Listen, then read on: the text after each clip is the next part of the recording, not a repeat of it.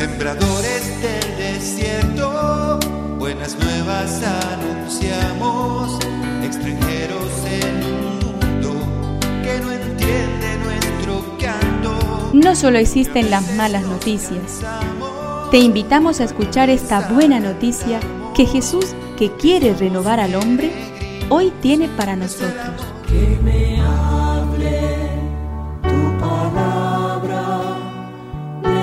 Necesito hoy, Señor, de tu alimento.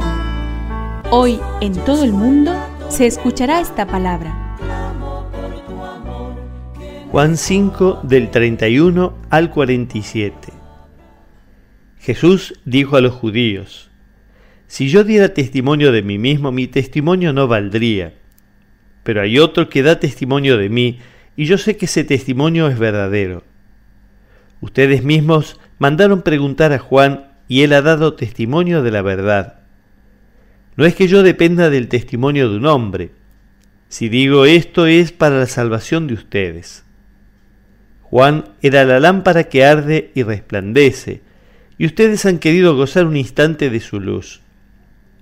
Pero el testimonio que yo tengo es mayor que el de Juan. Son las obras que el Padre me encargó llevar a cabo.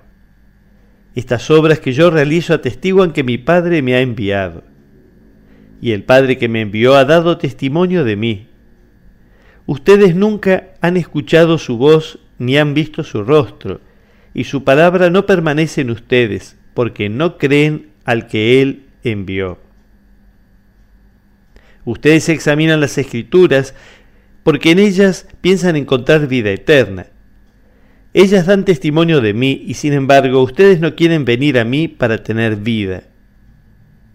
Mi gloria no viene de los hombres, además yo los conozco, el amor de Dios no está en ustedes. He venido en nombre de mi Padre y ustedes no me reciben, pero si viene otro en su propio nombre, a ese sí lo van a recibir. ¿Cómo es posible que crean ustedes que se glorifican unos a otros y no se preocupan por la gloria que solo viene de Dios? No piensen que soy yo el que los acusaré ante el Padre. El que los acusará será Moisés, en el que ustedes han puesto su esperanza.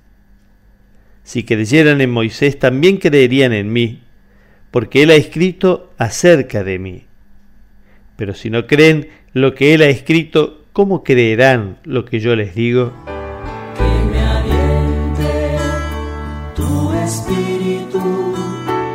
Necesito que me llenes de valor.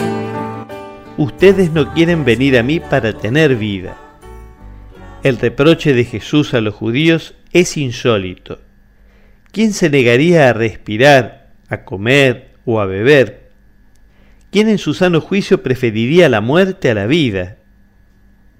El que ha dicho, he venido para que tengan vida y vida en abundancia, se encuentra con que su llamada y su promesa no encuentra respuesta. Frente al misterio de una libertad que se cierra, se abre ante nosotros la posibilidad de acercarnos al Señor de la vida y disponernos a recibirla con el corazón abierto de par en par.